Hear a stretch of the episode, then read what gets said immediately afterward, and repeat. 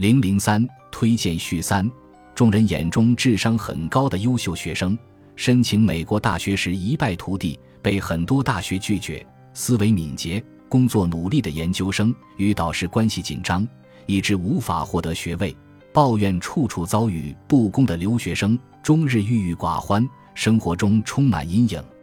反之，看似智商平平的学生被名校录取，到美国后如鱼得水。天天快乐舒心，学成后不仅找到好工作，而且事业蒸蒸日上，让人大跌眼镜的类似例子在现实中绝不罕见。从1986年开始，我在美国大学工作了21年，接触了许多学生和学者，既有改革开放后的第一批留学人员，也有一批批的大中学生。几年前，我来到北京开展美国留学咨询服务。更是遇到了几代学生和准留学生及其家长们，我发现，他们是否快乐幸福，学业与事业是否成功，与他们的情商多少有点关系。不久前，我和几位同事到大连做留学演讲，在一家五星级宾馆办好住宿登记手续，将行李交给门童后，到房间等候。谁知半天不见行李送到房间，到前台一查。方知我们的行李与一个旅行团的行李一起被装上了一辆正在开往机场的大巴。我的助理和门童急忙打了一辆出租车，一小时后在机场找回了行李。当天我们的计划多少受了些影响，门童满脸尴尬，吓得和经理一起连连赔不是。我轻松地安慰门童，诚恳地对经理说：“是我没有交代清楚，千万不要难为门童。”后来。我不仅收到了酒店的道歉信，还附带一瓶红酒和一篮水果。那两天，我们进进出出，与门童、经理以及前台的其他人员多次碰面，总是受到既尊敬又亲密的迎送，使我们那两天的心情轻松愉快。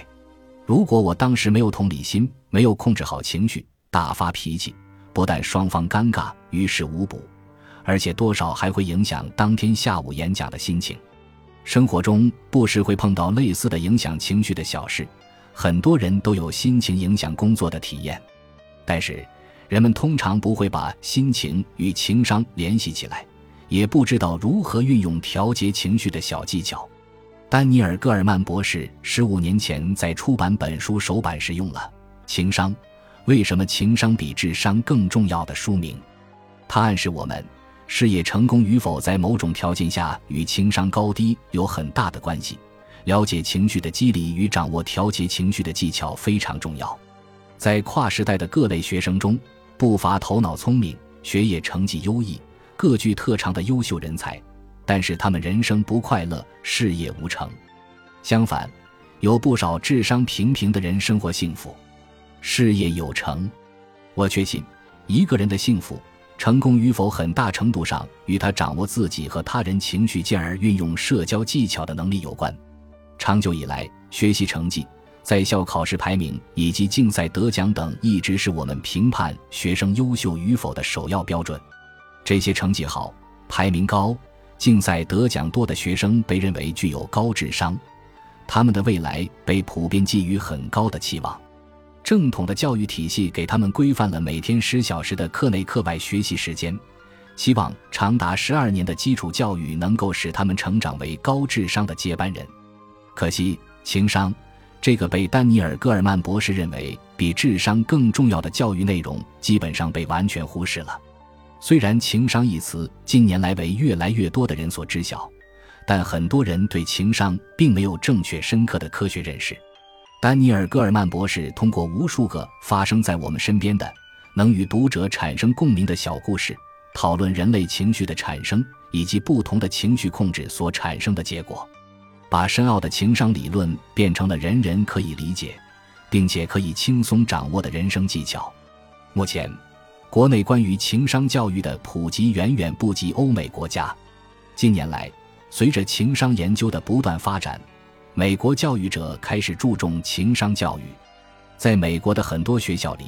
社交与情绪学习已经成为重要的课程。通过这些课程和相关的活动，能够提高人们与人交往的能力。